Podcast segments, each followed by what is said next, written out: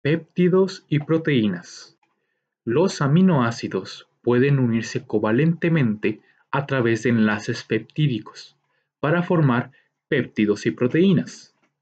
Las células generalmente contienen miles de proteínas diferentes, cada una con una función biológica en específico.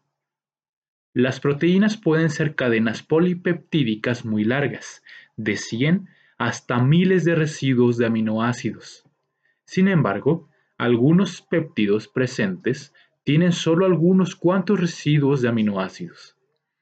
De igual forma, algunas proteínas están compuestas por varias cadenas polipeptídicas no covalentemente asociadas, llamadas subunidades.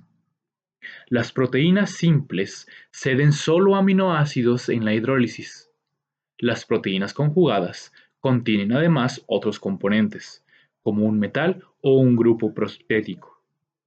Las proteínas y péptidos de cadena corta, no mayores a 100 residuos, pueden ser sintetizadas químicamente.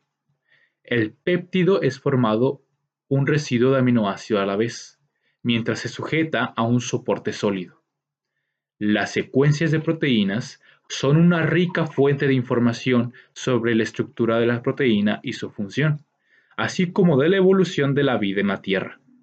Se están desarrollando métodos sofisticados para trazar la evolución mediante el análisis de los cambios paulatinos en las secuencias de los aminoácidos en las proteínas homólogas.